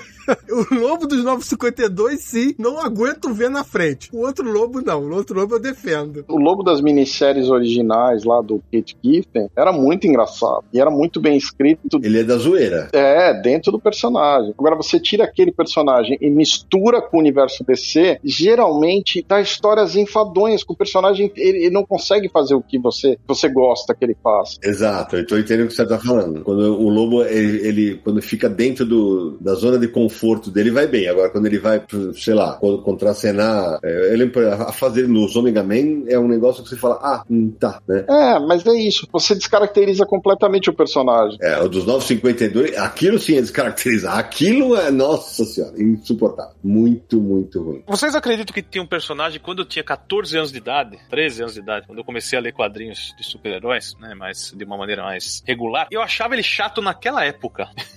então, foi o primeiro que eu lembrei quando a gente falou desse tema de quadrinhos, que é o Balder, o Bravo. Nossa. Nas histórias do Thor, gente, eu, eu, eu, tô, eu lembro principalmente com, com, o desenho do John Buscema, né? Ele é o deus nórdico da bondade, da coragem e da chatice. Porque. Bicho, era um cara que só reclamava, assim, as coisas ruins também. Sabe aquele cara que atrai coisa ruim? É. Tudo dá errado pro cara. Então o cara só lamenta. Tudo bem, ele é leal, ele é o cara que tá ali do lado sempre, mas é chato. Vou fazer o quê? Uh, não sei se vocês concordam. Até o Thor, em, em algum momento, ele foi enfadonho pra, pra gente que era moleque, no momento, quando era moleque, oh, e falava tudo empolado lá. Mas assim, aí quando o pau quebrava, você fala, pô, cara é foda, né? Aí beleza. Tá. Mas eu entendo, eu, é, ele não era um personagem. O Balder só fica aturável na fase do Silence. É, concordo. Que é a fase que o Balder volta da morte, tá meio gordo. É um, é um Balder que é completamente diferente do Balder clássico que a gente lia na fase do Buscema. Essa fase eu acho mais curiosa, assim. Agora, você falou né, da Marvel, eu lembrei aqui. Tem dois personagens. Um que quando, antes de ler quadrinho, quando eu vi os desenhos desanimados, eu achava um porre, velho. Uma coisa que eu achava chata pra cacete era o homem, já falei isso aqui no Confins, era o Homem de Ferro. O Homem de Ferro, porque cada vez que ele tava lutando, era não sei o que, acabava a energia, ele tinha que botar, ele tinha que puxar. Atenção, você que é leitor mais novo. Puxava o plug, sentava no chão e ligava na tomada pra recarregar, velho. Então fala pro meu, espera aí. Isso é maravilhoso. Espera aí que eu tô, dando, eu tô dando uma recarga aqui no celular. Não, mas hoje, hoje eu acho sensacional isso. É, então, quando eu era moleque, hoje tudo bem, bateria reserva, hoje Homem de Ferro é puto herói, né? Mas naquela época eu falava, que bosta de herói é esse, velho? Eu era menino, eu falei, que porra é essa? Mas no começo, o grande atrativo dele, que eles ainda não tinham aquele negócio do alcoolismo, era um negócio que ele tinha aquele estilhaço no peito, você lembra? Isso mesmo, é isso aí. E aí, de, de repente, tinha que aqueles magnetos que ele usava para impedir que o negócio andasse pro coração dele. Então, ele sempre lutava e você não sabia se iria sofrer um ataque cardíaco naquele momento ou depois da luta. Mas esse, esse é um artifício que o Stan Lee usava muito. Sim. É a mesma coisa a teia do aranha. Ah, a teia do aranha acabou. Fudeu. É a mesma coisa, eu tô sem bateria. É, no aranha era legal pra caramba. Sim, sim, claro. Mas o aranha era divertido, ele era engraçado. O Homem de Ferro era tudo empolado. Era um, era um playboy que ficava lá, ó, oh, e ah, peraí que eu vou lá carregar. Não, só tô falando que é um artifício narrativo para criar a atenção ali do herói e tal. Sim, sim. E pior, né? O Homem de Ferro, durante muito tempo, era o personagem que vendia armamento, né, cara? Não, o Homem de Ferro foi salvo pelo cinema, ponto. Falamos. Ele era um dos personagens mais hipócritas. o que salvou ele foi o cinema, cara. Porque aí ele virou um. Todo mundo passou a gostar dele e tal. Porque ele era um. Mesmo nos Vingadores, ele era um nível B, vai. Então, eu acho que o seguinte: o cine... eu concordo que o cinema meio que salvou o Homem de Ferro, mas eu acho que aquela fase do início dos anos 2000 que o Warren Ellis fez, o Extremes, que reformulou totalmente a armadura do Homem de Ferro. Porque até então a armadura do Homem. Vamos, vamos ser sinceros, aquela armadura com a aberturazinha na boca, aquela coisa era meio tosca, né? Mas assim, foi tipo, eles conseguiram modernizar de uma maneira absurda a roupa. Tanto que a roupa que foi pro cinema. Não mudaram, é aquela roupa que foi pro cinema. Eu acho que aquilo deu uma bela de uma atualizada no personagem. Não foi a roupa do Ultimate que foi pro cinema? Não. Ultimate é aquela tipo um tanque gigantesco. Dos Supremos, né? É, dos Supremos era aquela tipo uma roupa tão grande que ele ficava tipo uma espécie de tanque. Ele tinha que ter ajuda de maquinários para se vestir e tal, que ele era muito grande, a armadura é grande e tal. Eu entendo, eu entendo. Talvez eu concorde com você. Mas eu sempre achei que aquela maquininha que desmontava a roupa do, do Homem de Ferro no primeiro filme era uma relação com. Ah, não. Isso tem até no filme, mas a armadura é completamente diferente. A armadura não é a mesma dos Supremos. Tem esse lance sim, mas não, a armadura não é a mesma, não. Posso falar de um personagem que é chato pra caramba, mas eu gosto? Agora eu quero ver. Bugu. Ah, tava na minha lista aqui. A Maurício, você desculpa aí, viu? Bugu é chato pra caramba, mas eu gosto do cara. Quem não gosta muito é o Bidu, né? cara, que que mala, como enche o saco do Bidu. Puta cara, cara. O personagem insuportável de chato, cara. Ele, porque, e era essa a função dele, né? Ele foi criado pelo Márcio Araújo, o Márcio Araújo, irmão do Maurício, e era, era meio que uma transposição do próprio Márcio pro Gibi. Falou assim: ó, alô mamãe, alô mamãe, eu também tô aqui, saca? Era aquele negócio. E começa a gerar aquela rivalidade com o Bidu, né? O tempo inteiro, até tem uma, aí depois vai vir o tchau mamãe, que ele leva o pé na bunda, tá? Mas puta, cara, ele era muito chato, cara, nos quadrinhos. Quando eu era menino, eu já tava, já, eu já falava, pelo amor de Deus, Maurício, não você tirou isso aqui, né? Mas é, é, era a função dele, concordo totalmente, sabe? Concordo totalmente com você. Ele sempre entra na história para atrapalhar, para tumultuar, para encher o saco do Bidu. O Bidu tenta fugir de tudo quanto é maneira e não consegue. Fica, fica no pé. Exato. Aí tinha umas. Ele fazia umas armadilhas que de vez em quando ele só aparecia no final. O Samir, agora em fases mais recentes tal, teve uma, uma brincadeira muito legal feita lá nos estúdios. Isso é é, é, final dos anos 90 tal, começo dos anos 2000, que aparece o Mr. B. E era, era o negócio do Mr. M, né? Não sei o que e uhum. tal. Vai, aí você vai descobrir que quem era o Mr. B. É, é, é Bugu. Bugu. Meu Deus! Muito chato! Um vilão Marvel que eu gostava, mas se tornou insuportável, o Norman Osborn. O Norman até o momento que ele morre, ele é um personagem bem construído, assim, tem uma, função legal e tal. Depois que ele volta dessa fase da morte dele, ele é um personagem insuportável. Não tem um fio que você fale, puxa, isso aqui é interessante. Não tem. Tem aquelas fases horrorosas que fizeram ele com o clone da Gwen Stacy, que não era clone, que era Gwen Stacy, vai saber o que aconteceu ali. Agora ele virou um outro duende, não sei das quantas. Ele teve aquela fase que ele era líder dos Dark Avengers, né, os Vingadores Sombrios, né, que é a fase pós a Guerra Civil, né? Aquele material também, nossa, tem tanta coisa ruim naquele material. E o Norman naquela posição, completamente descaracterizado do que o personagem deveria ser. E já deu o gasto dele, né?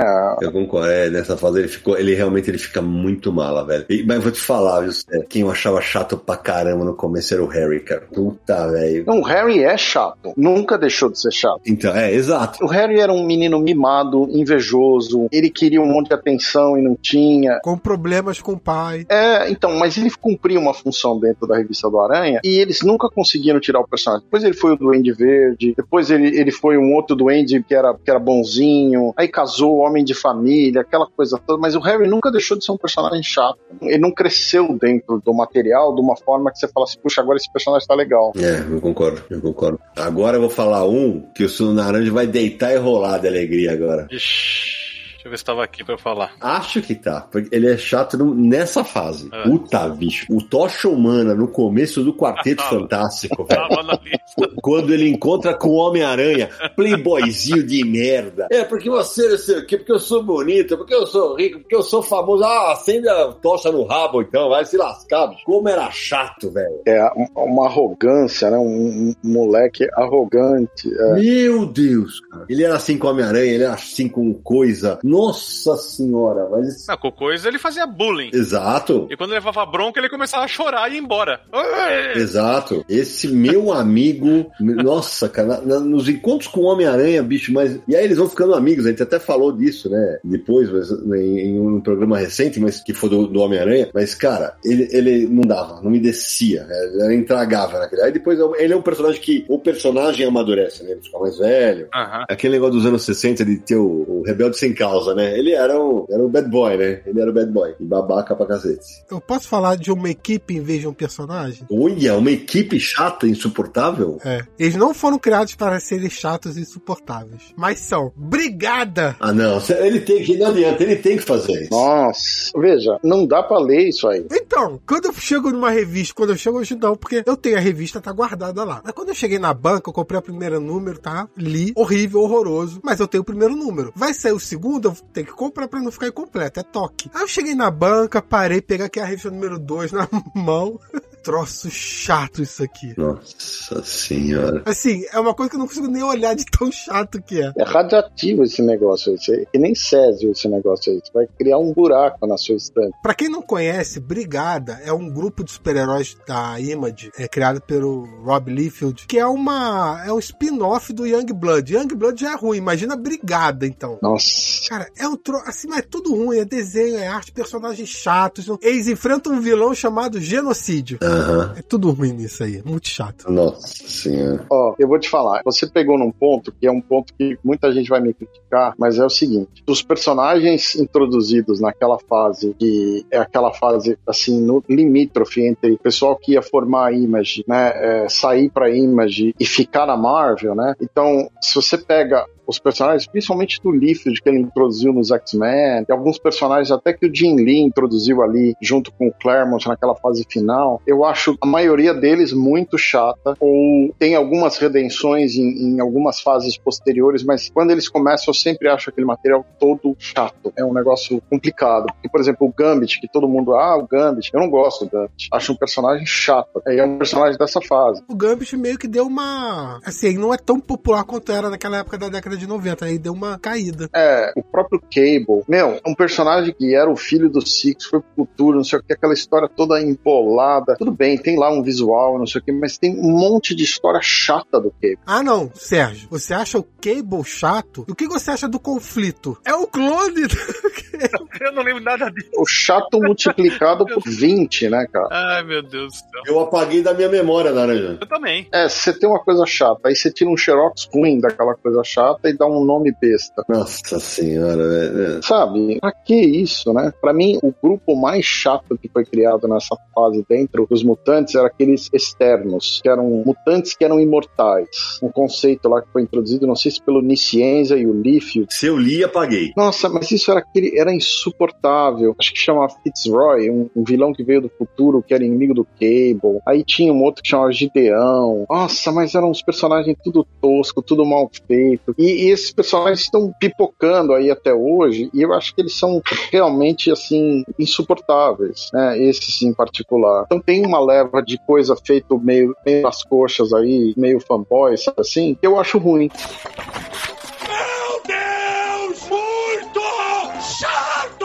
Agora, eu vou sair dos super-heróis e vou jogar pro Naranja, porque acho que ele lia também. Cara, ele era bonzinho, ele era legalzinho, ele era do bem, mas que moleque chato que era o riquinho, velho.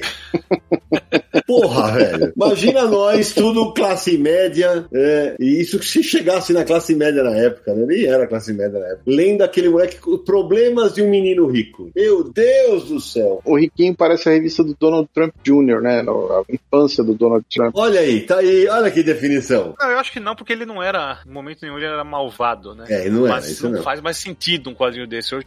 E nem laranja, né? Mas é, é, é naquele espírito, assim. Mas era bizarro, é, porque ele eh, tinha, tinha histórias que eu lembro, lembro mais ou menos, mas ele, ele se perdia na mansão, ele abria um- uma porta e ele caía numa, numa piscina de, com notas de dólar. Aí no quarto do lado tinha uma piscina de diamante. Então era um negócio assim bizarro. Se você for pensar, não, É. faz, não faz mais sentido um personagem desses, né? Em defesa dele, né, vale dizer que ele, ele não era snob com as crianças, com quem ele contracenava e tal, mas é que, cara, era isso. Tudo, qualquer saída era, era ah, o cara, o cara é bilionário, né? Ele era. Então, mas é aquela coisa, né? O tio Patinhas tinha lá o, o piscina de dinheiro dele e ninguém achava o tio Patinhas insuportável nesse sentido, né? Porque tinha umas coisas muito engraçadas do tio Patinhas. E o Riquinho não tem essa redenção, né? Ele era um filho de um trilionário e ele vivia como um trilionário mimado, né? Todas as brincadeiras eram em volta do exagero do dinheiro que ele tinha, né? Tudo. O pai e a mãe também, aí o cachorro que chamava dólar, né? E as- era um dálmata que, em vez de ter manchas pretas, tinha cifrões, né? É, não, Não dá,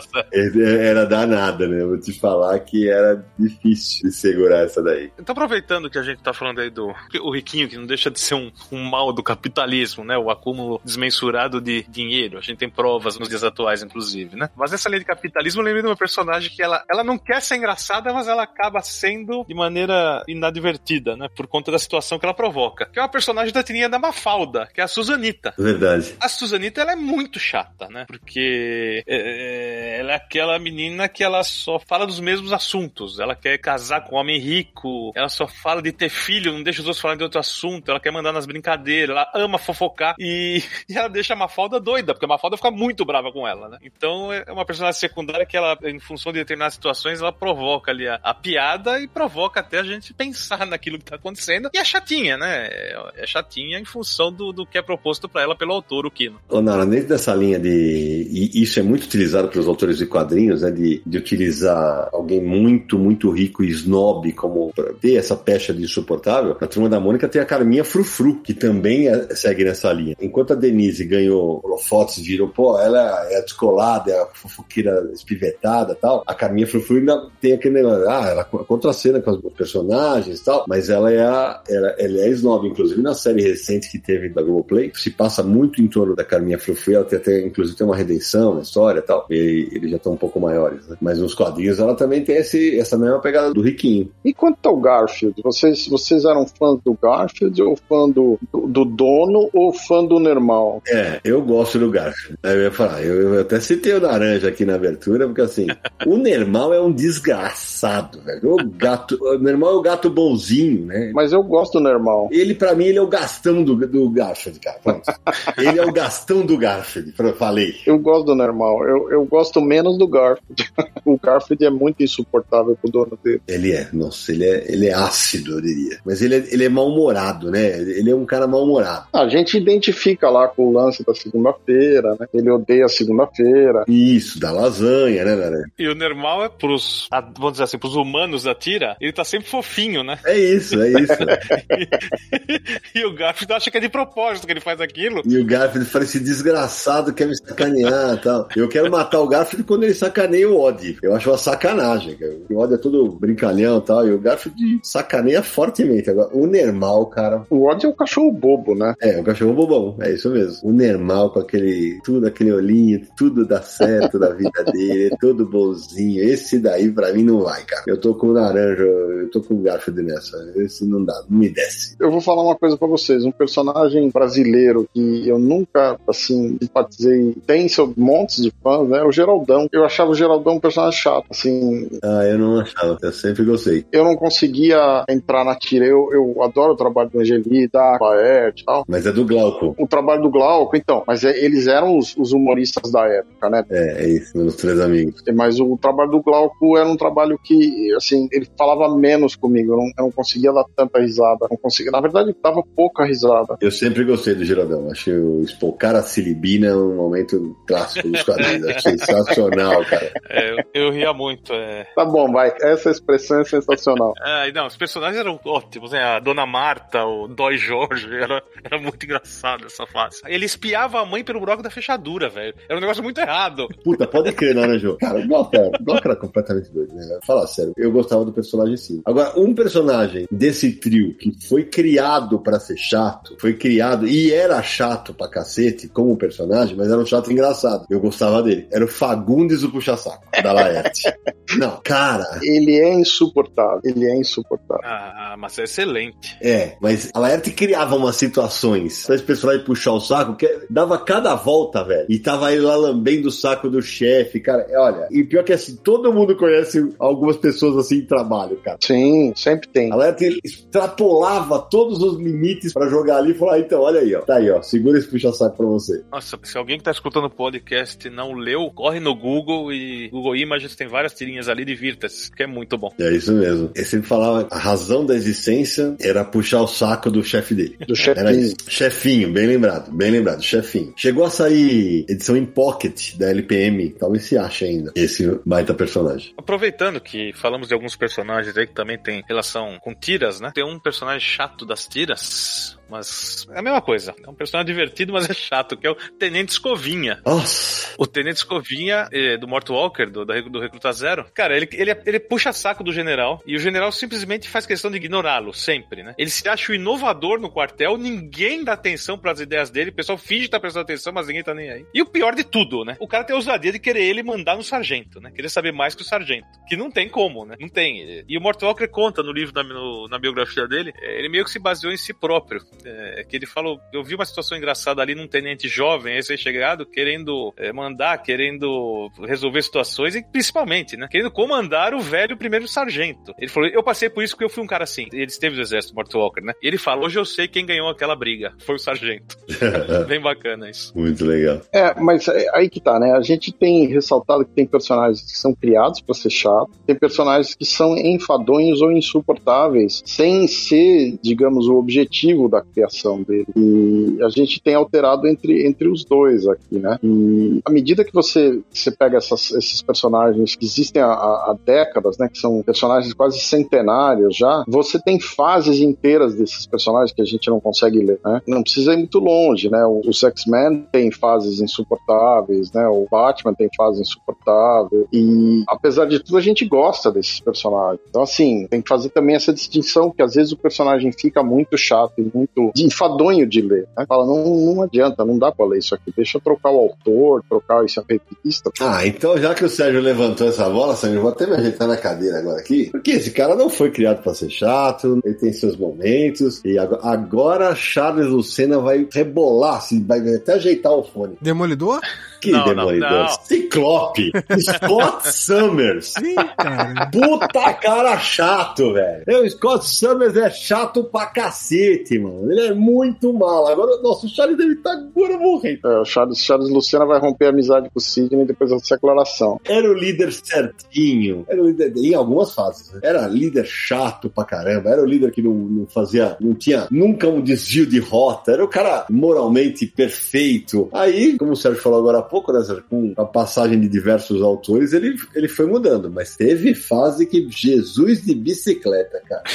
é, mas você pega, por exemplo, o personagem como o Noturno, né? O Noturno dentro dos X-Men, na fase do Claremont, como o Claremont adorava o personagem, o Alan Davis também, quando eles estão trabalhando juntos, o Noturno é um personagem sensacional, né? Mesmo com o Burn, uhum. mas tem fases que os autores não sabem o que fazer com o Noturno, então ele fica aquele personagem de escanteio, aquele personagem que não serve pra nada, personagem personagem às vezes completamente foge do lado original dele e fica às vezes um personagem cansativo. O Homem de Gelo é outro desses personagens que tem esse problema. Era. É, tinha o, o adolescente rebelde, né? Então tinha, sempre tinha isso, né? É, e tem os personagens que são, foram criados mesmo assim, sem nenhuma, sem nenhum, digamos, uma consideração maior pro personagem, sem nenhuma estrutura melhor do personagem. E aí não tem o que fazer. O personagem acaba sendo chato porque ele não tem estofo mesmo, né? É, mas eu sei que eu sei que eu, tava, eu, eu comecei brincando brincando, porque assim, o Charles Lucilla já teve várias vezes aqui com a gente no Confusão Universo, adora o Scott Santos. E aí, quando a gente quer sacanear, mas não é na verdade, de verdade, tem fases que eu acho ele insuportável de chato. Eu acho ele uma mofadinha. Pronto, pra usar um termo da época, Naranja, uma mofadinha. termo velho. Tem um álbum do Lucky Lucky que é o Almofadinha, que é sensacional. Adoro esse álbum. Ou seja, não é chato. De jeito nenhum. Tem outro, outro personagem da Marvel que eu acho chato. Não sei se vocês vão lembrar. Eu vou citar o nome e vocês falam se vocês lembram. Kane. Aquele do Aranha? Kane, um dos clones do Homem-Aranha. Isso mesmo. Nossa, eu pensei que você ia falar, sabe de Kane? Meu Deus do céu. O Kane, ele, ele é um clone do Peter Parker, que ele é meio deformado tal. É um clone que não deu muito certo. Foi uma das primeiras tentativas do Chacal de fazer um clone do Peter e tal. O Ben Riley seria a segunda tentativa e tal. Então o Kane é um personagem. Cara, eu, primeiro que a saga se tornou muito enfadonha e chata com passar porque foi muito longa e tal, a gente já falou algumas vezes disso. E termina, inclusive, com a volta do Norman Osborn, que era insuportável. É, exatamente. Mas, por exemplo, o Ben Riley, tá bom, um personagem que, pô, até tem umas coisas legais do Ben Riley e tal, mas o Kane. O Carniça também era um personagem aceitável, mas esse Kane não tem redenção. Cara, e depois no futuro ainda viria a assumir o manto do Aranha Escarlate. Então, no futuro tem umas histórias aí, mas, cara, quando ele aparece na saga do clone, ele aparece e fala: ah, vamos lá, passagem com Kane. Que coisa chata de ler. É muito chato esse personagem. A revista do, do, do Aranha Escarlate aí, de alguns anos atrás, as, as, histórias até são legais. Mas essa fase que ele é o Kane mesmo, dentro da saga do clone, é um personagem absolutamente insuportável. Contribuiu pra saga ser enfadonha demais esse personagem.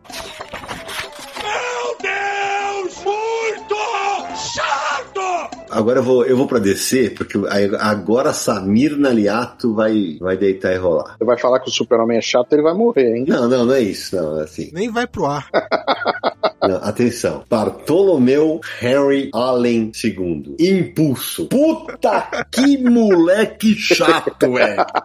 Ah, cara, impulso é legal. Nossa senhora, que moleque. Era muito chato quando surgiu. Imperativo, aquele negócio. Eu, eu odiava esse moleque. É, por isso que eu nome impulso. Impulso não é só velocidade. Ele fazia tudo no impulso. Ele era imperativo, pô. Eu achava ele chato pra cacete. Pelo amor. Veio do futuro. é, tanto é que foi do futuro foi pro limbo. Criado em realidade virtual, pô. Isso. Aí depois foi pro limbo, vai e volta toda hora, né? Agora eu não sei se ele tá, se ele não aparece, como é que tá, né? Mas não suportava, Samir. Você gostava, né? É, eu achava legalzinho. Nossa, eu não. Nossa senhora. Foi a expansão da família Flash que o Mark Wade fez. Isso é verdade. Isso é verdade. É como se fosse o sidekick depois do Kid Flash, é o Impulso. Nossa. É é senhora. sidekick mais jovem ainda. Não, não, não me descia, rapaz. De- te falar que não descia. Fez parte da Justiça Jovem, junto com o Robin, Superboy e tal. É um personagem legalzinho. É, não curto, não. Nunca curti. Achava. E aquele negócio dele ser imperativo, é óbvio que era de propósito, mas nossa, era isso. É, sim, é. Mas ó, o Sérgio falou aí, ah, vai falar que o Superman é chato, não sei o quê. Mas eu vou falar de um personagem do universo do Superman que é chato, eu acho chato. Superboy Prime. Ó, só a palavra Prime já me irrita. Então, o Superboy Prime é aquele. Ele surgiu na crise das infinitas terras, né? A, a Terra Prime, que a gente chama de Terra Primordial no Brasil, era aquela terra que seria a nossa terra, que não existe super-heróis, é, pessoas comuns, né? E aí, durante a crise, surge um personagem que tem poder, é o único da Terra toda, que é esse Superboy. E ele ajuda a lutar contra o anti-monitor e tal. E ele sobrevive no final da crise, junto com o Superman da Era de Ouro, né? Aquela coisa toda. E só que depois trazem eles de volta. E o Superboy Prime de volta. E ele vira vilão, usando parte da armadura do anti-monitor. Que coisa chata que ele se tornou, cara. É terrível. E é ele que dá o soco na parede da realidade? É ele, ele que fica dando soco na parede da realidade. Mas aí é meio forçação de barra do roteirista, vai. É isso, exato. Todos, na verdade, né? Todos que a gente citou. Ele simplesmente transforma o personagem que tem uma personalidade pra uma personalidade que não tem nada a ver com o que aquele herói foi antes. É, era isso. O objetivo era esse, né? Na verdade, era isso. Né? É, mas essa necessidade, o, o Samir tocou num ponto também que é se tornou insuportável. Essa necessidade de criar grandes sagas exclusivamente para você impulsionar a venda de um monte de revista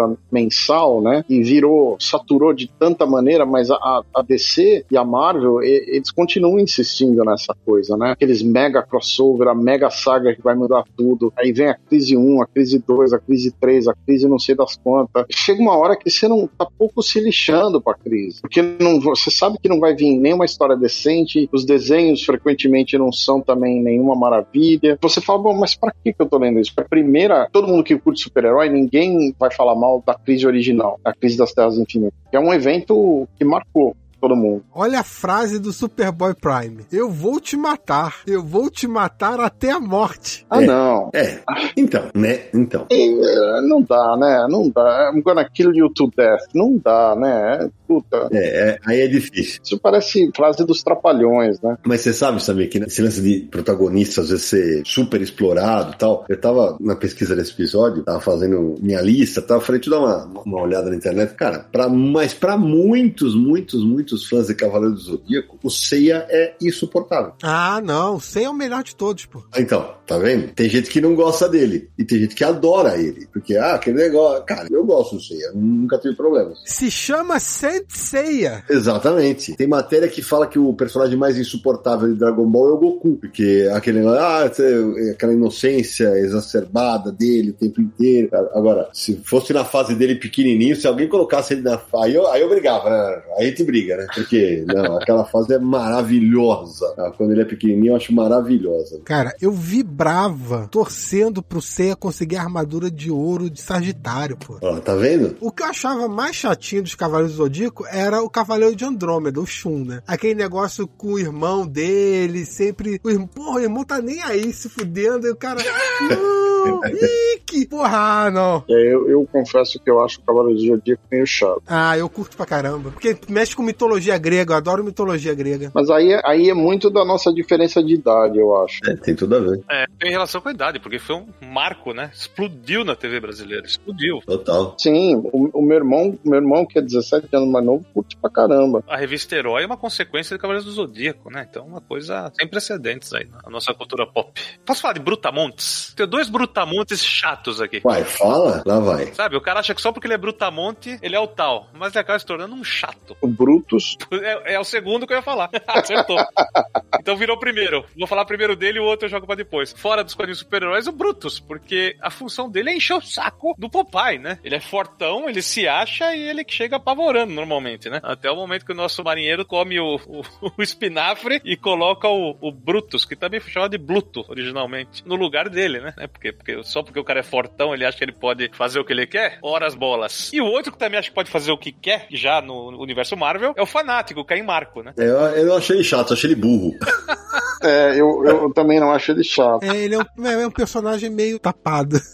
Se eu tivesse que colocar um, um, um Brutamontes do personagem Marco que é chato, é o Hércules. Pô, o Hércules estava na minha lista. Puta, esse é chato também. É verdade. Eu também não gosto do cara, eu acho o personagem chato pra caramba. O Hércules é chato, chato, chato. Enfadonho. Olha aí, olha o fortão, o fortão chato aí, né? Verdade. Esse é o próprio. Tanto é que a fase que eu mais gosto do Hércules é quando ele quase morre apanhando o mestre do terror, quando eles invadem a mansão dos Vingadores. Dão uma surra no Jarvis, eles atacam o Hércules, que tá completamente bêbado, e põem o Hércules em coma lá. Essa para mim é a melhor fase do Hércules, quando ele tá em, ele apanha e fica em coma, porque ele é um personagem tão chato, tão chato que eu falei, mas agora mereceu, mereceu. Sérgio, nesse, nesse assunto estamos em sintonia, porque eu também acho o Hércules muito chato. É, o Hércules é um personagem que, assim, é mitologia grega e tal, né? E ele foi uma tentativa que o Stan Lee e o Jack Kirby tiveram de. Porque assim, o Thor deu certo, então vamos seguir. É, é isso. O Thor é mitologia nórdica. Qual é um outro semideus, deus e tal que a gente pode usar? Até a mitologia grega tem o Hércules. Ah, vamos fazer o Hércules, então, a nossa versão do Hércules. O Hércules não deu tão certo quanto o Thor. O Thor deu muito certo. Eu acho o Hércules muito chato, cara. Não tem uma. Não consigo ver uma história boa do Hércules que ele participa. É um personagem. Ele fez parte dos campeões, que é um time de quinta linha, quinta categoria. É, Inclusive, o Hércules apareceu agora no filme novo do Thor, por falar nisso, né? O Amor e Trovão. Sim, mas ele é um personagem que, quando aparece nos Vingadores, ele é sempre pra repor alguém, assim, nunca é a primeira opção. O irmão dele, que é o Ares, é um personagem mais legal do que ele. Então, assim, o Hércules é um desses personagens que, que na Marvel não, não funcionou. Agora, eu vou botar um pouquinho pra trás aqui. Quando você falou do Brutus, cara, eu achava Olivia Palito chata pra cacete, velho. Mas é, pra mim ela era muito chata, ela era irritante de chata. E eu vou concordar com o Sidney, é irritante demais. Não, ela era muito chata. Acho que era uma personagem, tudo bem, de apoio e tal. Ficava aquele triângulo amoroso lá. Ela, Popeye, Bruto, só que o namorado mesmo era o Popeye, né? Apesar de que eu- eu- a, a lembrança que eu tenho dela, sendo bem honesto, é do desenho animado e não dos quadrinhos, né? Porque nos quadrinhos eu pouco li, né, de Popeye. Então tem que ser justo em relação a isso. Teve publicação, mas antes da nossa fase, assim, né? Quando a gente cresceu lendo essas coisas, papai já não tinha mais tanta coletânea de tiras, nem nada. É, não tinha, verdade. Então, fica a dica para as editoras que estão republicando clássicos dos quadrinhos. A fase do Popeye, que pouquíssimo acesso a gente teve, é justamente a mais genial, que é a do E.C. Segar, né? Que ele desenhava até um charuto na assinatura. Isso saiu pouquíssimo aqui, o que a gente leu, né? Durante décadas. É, que inclusive começa como Timble Theater, e depois que vira Popeye. Isso, isso. O que a gente leu aqui foi o do Bud Sargentdorf, que era o discípulo do criador original. Ele era muito bom tecnicamente, visualmente, mas em termos de gags, piadas e tramas, o criador original ele era realmente imbatível em relação ao personagem.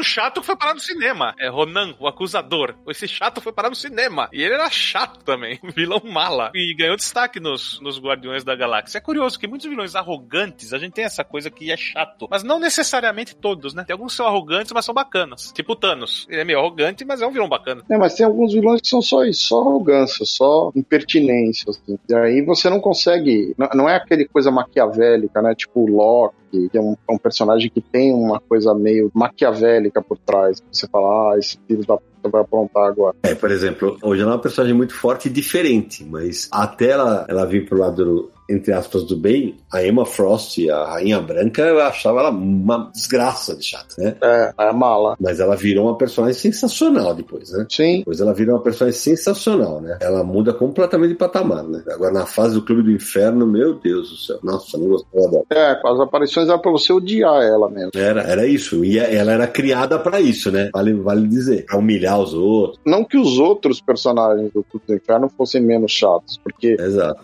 muitos deles eram eram chatésimos. Né? O próprio Sebastian Shaw é um personagem chato. Sim, sim, sim, sim. Então, mas eu não queria deixar de citar um que, coitado dele, vai. Ele é chato também porque ele tem que ser, né? Porque o vizinho dele é um pimentinha, né? O senhor Wilson, o senhor George Wilson. Ah, o senhor Wilson. o George Wilson ele é, um, é um velho aposentado, mal-humorado, mas também, como não vai ser mal-humorado com uma criança que, que invade sua casa, destrói seu jardim, destrói sua casa, te deixa louco, apronta tudo, né? Ele é um herói porque ele não assassinou o Pimentinha até hoje. Não, é, olha, é, é, eu vou te contar. ah, é um personagem ótimo dos quadrinhos. Bom, para quem eventualmente escuta aqui o podcast e não lembra, né? Porque já tem tempo que não é mais publicado, o criador morreu, Hank Ketchum, mas por décadas Pimentinha foi o personagem de tiras de jornais, de revistas em quadrinhos e culminou em filme de cinema, né? É verdade. Ô, Naranjo, um outro que agora outro amigo nosso vai botar meu nome na boca do sapo, que eu não, nossa, não, achava, não gostava desse personagem, apesar de ser um alívio cômico e tal. O Chico, que é o personagem que é a escada do Zagor, né? Do, da Sérgio Bonelli Editori, um gordinho, né? Que ele é um descendente de conquistadores espanhóis, né? E ele é o ajudante do Zagor. Eu não, não curtia, não curtia o, o personagem, cara. ah, você me lembrou de um negócio agora, Cid. Ah. Polêmica. Lá vai. Polêmica. Muita gente detesta o assistente do Dylan Dog. Eu gosto. Ah, eu também gosto. O grosso. Do, do grosso, gosto, grosso. Aquelas piadinhas fora de hora, mas tem umas piadas ótimas. Não todas. É, e lá na Itália, e aqui no Brasil também, tem muita gente que não curte, que acha o, o protagonista que, que, eles acham, entre aspas, mais chato da, da Bonelli, para muita gente é o Martin Mystery, porque ele é todo empolado, ele é um estudioso. Eu gosto, eu, eu gosto, não acho, não acho ruim, não. Acho, tem, acho que ele tem ótimas histórias. Eu acho que o, o, o Martin Mystery sofria, que para muita gente também não gosta do Senhor Fantástico, do Quarteto Fantástico. Sim. Justamente pelo fato dele ser tão inteligente que acaba, ah, não, ficou chato porque é muito inteligente. Eu acho que o problema dessa inteligência também é que os autores não são inteligentes a ponto de te fazer você ficar maravilhado com essa inteligência. Isso, pode ser. É o caso, por exemplo, do Sherlock Holmes. Quando você lê uma boa história de Sherlock Holmes ou vê um bom episódio, um filme, você fica maravilhado com essa ideia do cara ser brilhante daquele jeito, né? É por isso que a gente enfatiza o tempo inteiro nessa aqui. Vai do roteirista, né? É. É, do roteirista. Eu lembro de fases dele que a família queria atenção e ele não dava atenção, porque ele tava nos aparelhos dele lá criando coisas. Ele simplesmente não dá atenção para ninguém e acabou. Aí fica chato, né? Sim, sim. É exatamente isso. A gente vai ter, como eu falei agora, a gente falou agora há pouco dos mangás, tem gente que não gosta do Naruto, o personagem, gente que ama. É realmente, a discussão vai longe, porque vai, como a gente sempre fala, bate em cada leitor de uma maneira. No Naruto tem gente que não suporta a Sakura, que é uma ninja de, de cabelos rosas e tal. Tem gente que não suporta. Eu, quando lia, eu achava ok. A verdade é que mesmo os personagens que a gente acha chato, né? Se você colocar um escritor tem uma sacada com aquele personagem, você tem a chance daquele personagem ser uma coisa mais relevante, mais interessante, né? Agora, sério, eu vou falar. Um personagem que eu sempre achei chato para cacete e que há alguns anos mudou de status, cara. Eu não suportava o Adão Negro, cara. Eu não suportava, achava ele muito chato. E mudou de status nos quadrinhos. Para mim, eu nunca achei ele insuportável nem nada, mas também nunca foi um personagem assim que eu tive, vamos falar... Uma empatia, assim, né? É, eu achava, não, achava ele foi. mala pra caramba, arrogante pra caramba. É, o Adão Negro foi um personagem que foi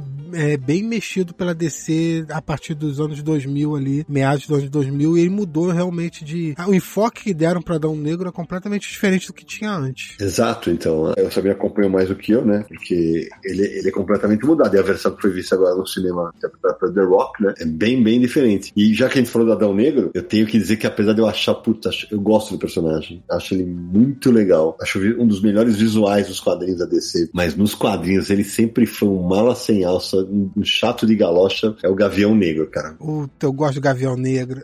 Pelo amor de Deus. Eu também, eu, eu, eu adoro o personagem, mas ele é chato. Putz, tanto é que, você lembra da fase, né, que tinha uma rivalidade dele com o Batman, né, então... Sim, mas por exemplo, você viu que a gente tá fazendo aqui, por exemplo, um personagem que dentro dos Novos Deuses, ele é um, um dos personagens principais, mas assim, me irrita muito, é o Orion. Sim, mas ele é feito para aquilo, né? Eu sempre falei Orion. É, Orion, o Orion, sei lá. Em inglês é Orion, né? Mas eu nunca esqueci que eu dei tanta risada na, na, na fase da Liguinha. Tem uma fase que o, o, Orion faz parte que, do grupo, né? E ele é aquele cara brutal, né? Ele assassina, né? E aí ele tá correndo atrás lá de uns vilões e o vilão se rende, né? Não, me rendo, me rendo, não sei o quê. E ele fica amolando o cara, que espécie de verme é você que vai se render assim, não sei o quê. Ele quer matar o cara, mas o cara se rendeu, né? Então o escritor coloca lá de um jeito que fica engraçadíssimo, porque ele fica com aquela coisa meio fascistoide, assim, né? De quero punir você da pior forma possível e o vilão ali de uma forma muito mais humanizada, né? Então, assim, quando você pega um, um escritor que saca umas coisas, você consegue reverter um quadro de, um, de uns personagens, né? Tudo acaba ganhando outra, outra ótica, né? Na verdade, quando o escritor é bom, ele vai fazer um quadrinho bom até sobre um guardanapo. Boa saber. Sim, uhum. é isso que a gente tá batendo a tecla aqui. E quando o escritor é bom, ele consegue fazer você odiar um personagem por ele ser insuportável. É verdade. Também tem isso.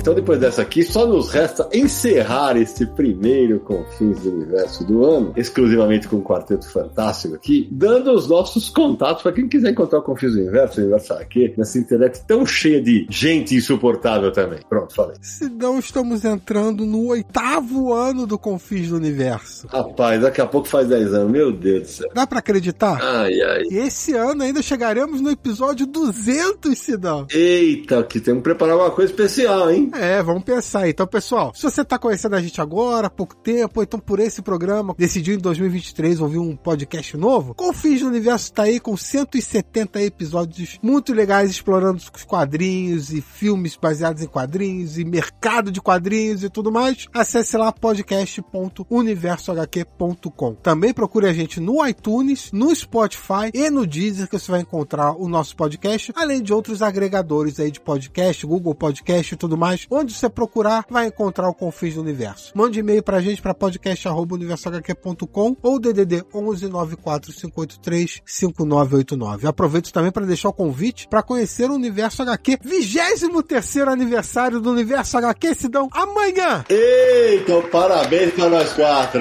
Aê! Esse episódio está indo pro ar no dia 4 de janeiro, amanhã. Dia 5 de janeiro é nosso aniversário, 23 anos. Então, amanhã vai vai ser uma festa, Jeff. Ei, Laia. Ei, maravilha. Universo HQ, 23 anos na internet brasileira, falando sobre quadrinhos. Acesse lá universohq.com e nos siga nas redes sociais. Universo HQ no Facebook, no Twitter, no Instagram e no YouTube também. Acesse nosso canal para ver nossos vídeos e nossas lives. Estamos por lá. E deixando o último recado, relembrar o nosso Catarse, né? catarse.me barra Universo HQ. Torne-se um confinalta, um universal, apoie a gente lá. É isso aí. Ótima estreia pro ano de 2023, que seja um ano de muita, especialmente muita saúde para nós quatro e para todo mundo que ouve a gente, né? É, esse jogo de, de, muito quadrinho, muita coisa bacana pra gente comentar. Marcelo Naranjo, muito obrigado. Chegamos aqui nesse ano de 2023 provando que o chato pode ser agradável. Tudo depende de como você trata do assunto. Então, desejo para todo mundo, pros meus amigos, pros ouvintes, um excelente ano, né? Que a gente tenha aí tudo de bom. E bola pra frente. Sérgio Codespot, e daqui a pouco volta para Luxemburgo. É, daqui a pouco volto para Luxemburgo. Mas eu queria dizer que preciso lembrar os meus amigos que não sejam chatos e esse ano, quem sabe, a gente grava o Confins dos X-Men. Olha lá. Ai, hum? meu Deus. Hum? Falando em coisa chata, né? Também. Oi, agora vai. Ih, rapaz, agora eu arrumei pra cabeça. Agora eu arrumei. Samir Naliato. Primeiro eu quero desejar um ótimo 2023 para todos os nossos ouvintes, nossos leitores. Que esse ano seja excelente, que tudo melhore para todo mundo, que seja um ano de mudanças realmente, profissional, pessoal pessoal, para todos os brasileiros e o mundo em geral também, né? Então, um ótimo 2023 para vocês. Agradecer aos nossos apoiadores que estão com a gente durante todo esse tempo e deixar uma mensagem positiva, porque é só, até quando coisas ruins como personagens chatos e insuportáveis, eles podem virar um ótimo programa divertido como o Confis do Universo dessa vez. Então, tudo tem seu lado bom, pessoal. Vamos para 2023. Concordo, também foi uma delícia de gravar esse episódio. E olha que se bobear, esse aqui é daqueles que rende parte 2, vou te contar. É, vou agradecer a todo mundo que apoia a gente. Estamos entrando no nosso oitavo ano de Confins Universo. Todo mundo que dá essa força pra gente para manter o Confins, o Universo aqui no ar e o Universo aqui em resenha. Todos os projetos que a gente tem esse ano 2023, que a gente tem um monte de ideia nova que a gente vai tentar botar em prática. Vamos ver se, se dá certo. Agradecer, claro, a meus irmãos de aniversário aqui de Confins, o Naranjo, o Sérgio e o, e o Samir. Vamos juntos para mais uma temporada. Pensar que daqui a dois anos a gente, a gente vai completar bodas de prata é até assustador. Meu Deus do céu, mas é, é importante. A bandeira do aniversário que tá ali cravada na internet brasileira e mundial quando o assunto é história em quadrinhos. E sobre o tema desse programa, para encerrar, vamos torcer para que esses adoráveis chatos de galocha continuem a prosperar nos quadrinhos, porque afinal de contas, sem eles não teria tanta graça, né? E a gente se encontra no próximo episódio de Confins do Universo!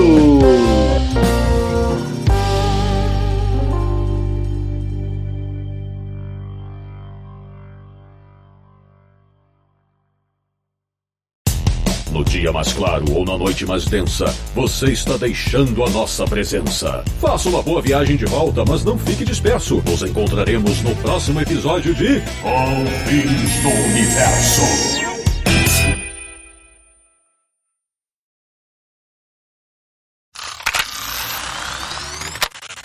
Mais insuportável do que tudo que a gente vai falar aqui, só as piadas do Naranjo. Olha! Teu cu! Corta. Não, deixa, deixa. Não, não deixa Não, nos extras. Deixa nos extras, deixa nos extras. A violência. maior mala da Marvel de todos os tempos. O nome dele é Rick Jones. Primeiro, ele foi lá e fudeu com o Bruce Wayne e criou o Hulk. Que Bruce Wayne, você tá louco? Que Bruce Wayne não, porra. Acabou de extras Bruce agora. O cara, o cara, o cara mi- Coitado. migrou de universo e fudeu o Bruce Wayne. Nossa, cara. Coitado do Bruce Wayne, até quando ele não quer pupilo, jogam pra ele, né? Leva que é teu. Essa foi pros extras. Jogam pra ele. É, não, essa foi- pode ir pros extras, que essa foi sensacional.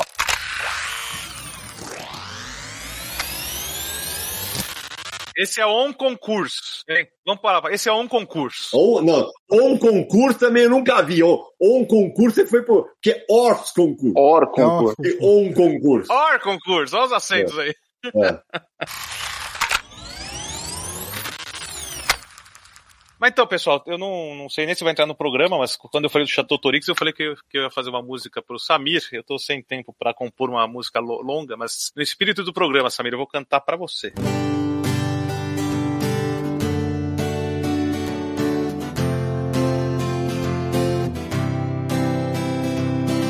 Chato, extremamente chato pra você.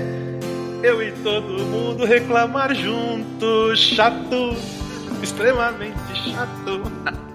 Começou o ano. A- Adorei que você fez uma música em homenagem própria, Naranjo. É, não, é, é, e não, e afinadíssima. Nossa, afinadíssima. A métrica da música foi um negócio. É, brilhante. perfeito, É, perfeito. pra começar bem os extras de 2023.